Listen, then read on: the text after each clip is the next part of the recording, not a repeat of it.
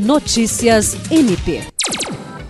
O Ministério Público do Estado do Acre e as Forças de Segurança Pública, como Secretaria de Segurança Pública, Polícia Militar, Polícia Civil e Instituto de Administração Penitenciária, assinaram nesta sexta-feira uma carta de intenções que visa fortalecer a implantação de políticas públicas de combate à criminalidade no Estado, bem como fortalecer o diálogo interinstitucional entre os órgãos de segurança pública.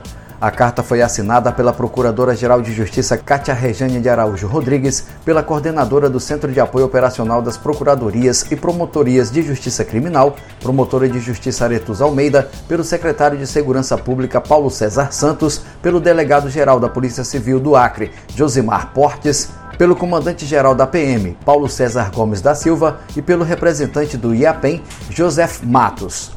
Também esteve presente na agenda o Procurador-Geral Adjunto para Assuntos Jurídicos, Sami Barbosa Lopes. Em sua fala, Kátia Rejane agradeceu a celebração desse compromisso, no qual percebe-se que realmente existe um planejamento e alinhamento de trabalho que vão proporcionar grandes avanços e que dessa forma o MPAC, através do NAT e do GAECO, estará sempre à disposição. Jean Oliveira, para a Agência de Notícias do Ministério Público do Estado do Acre.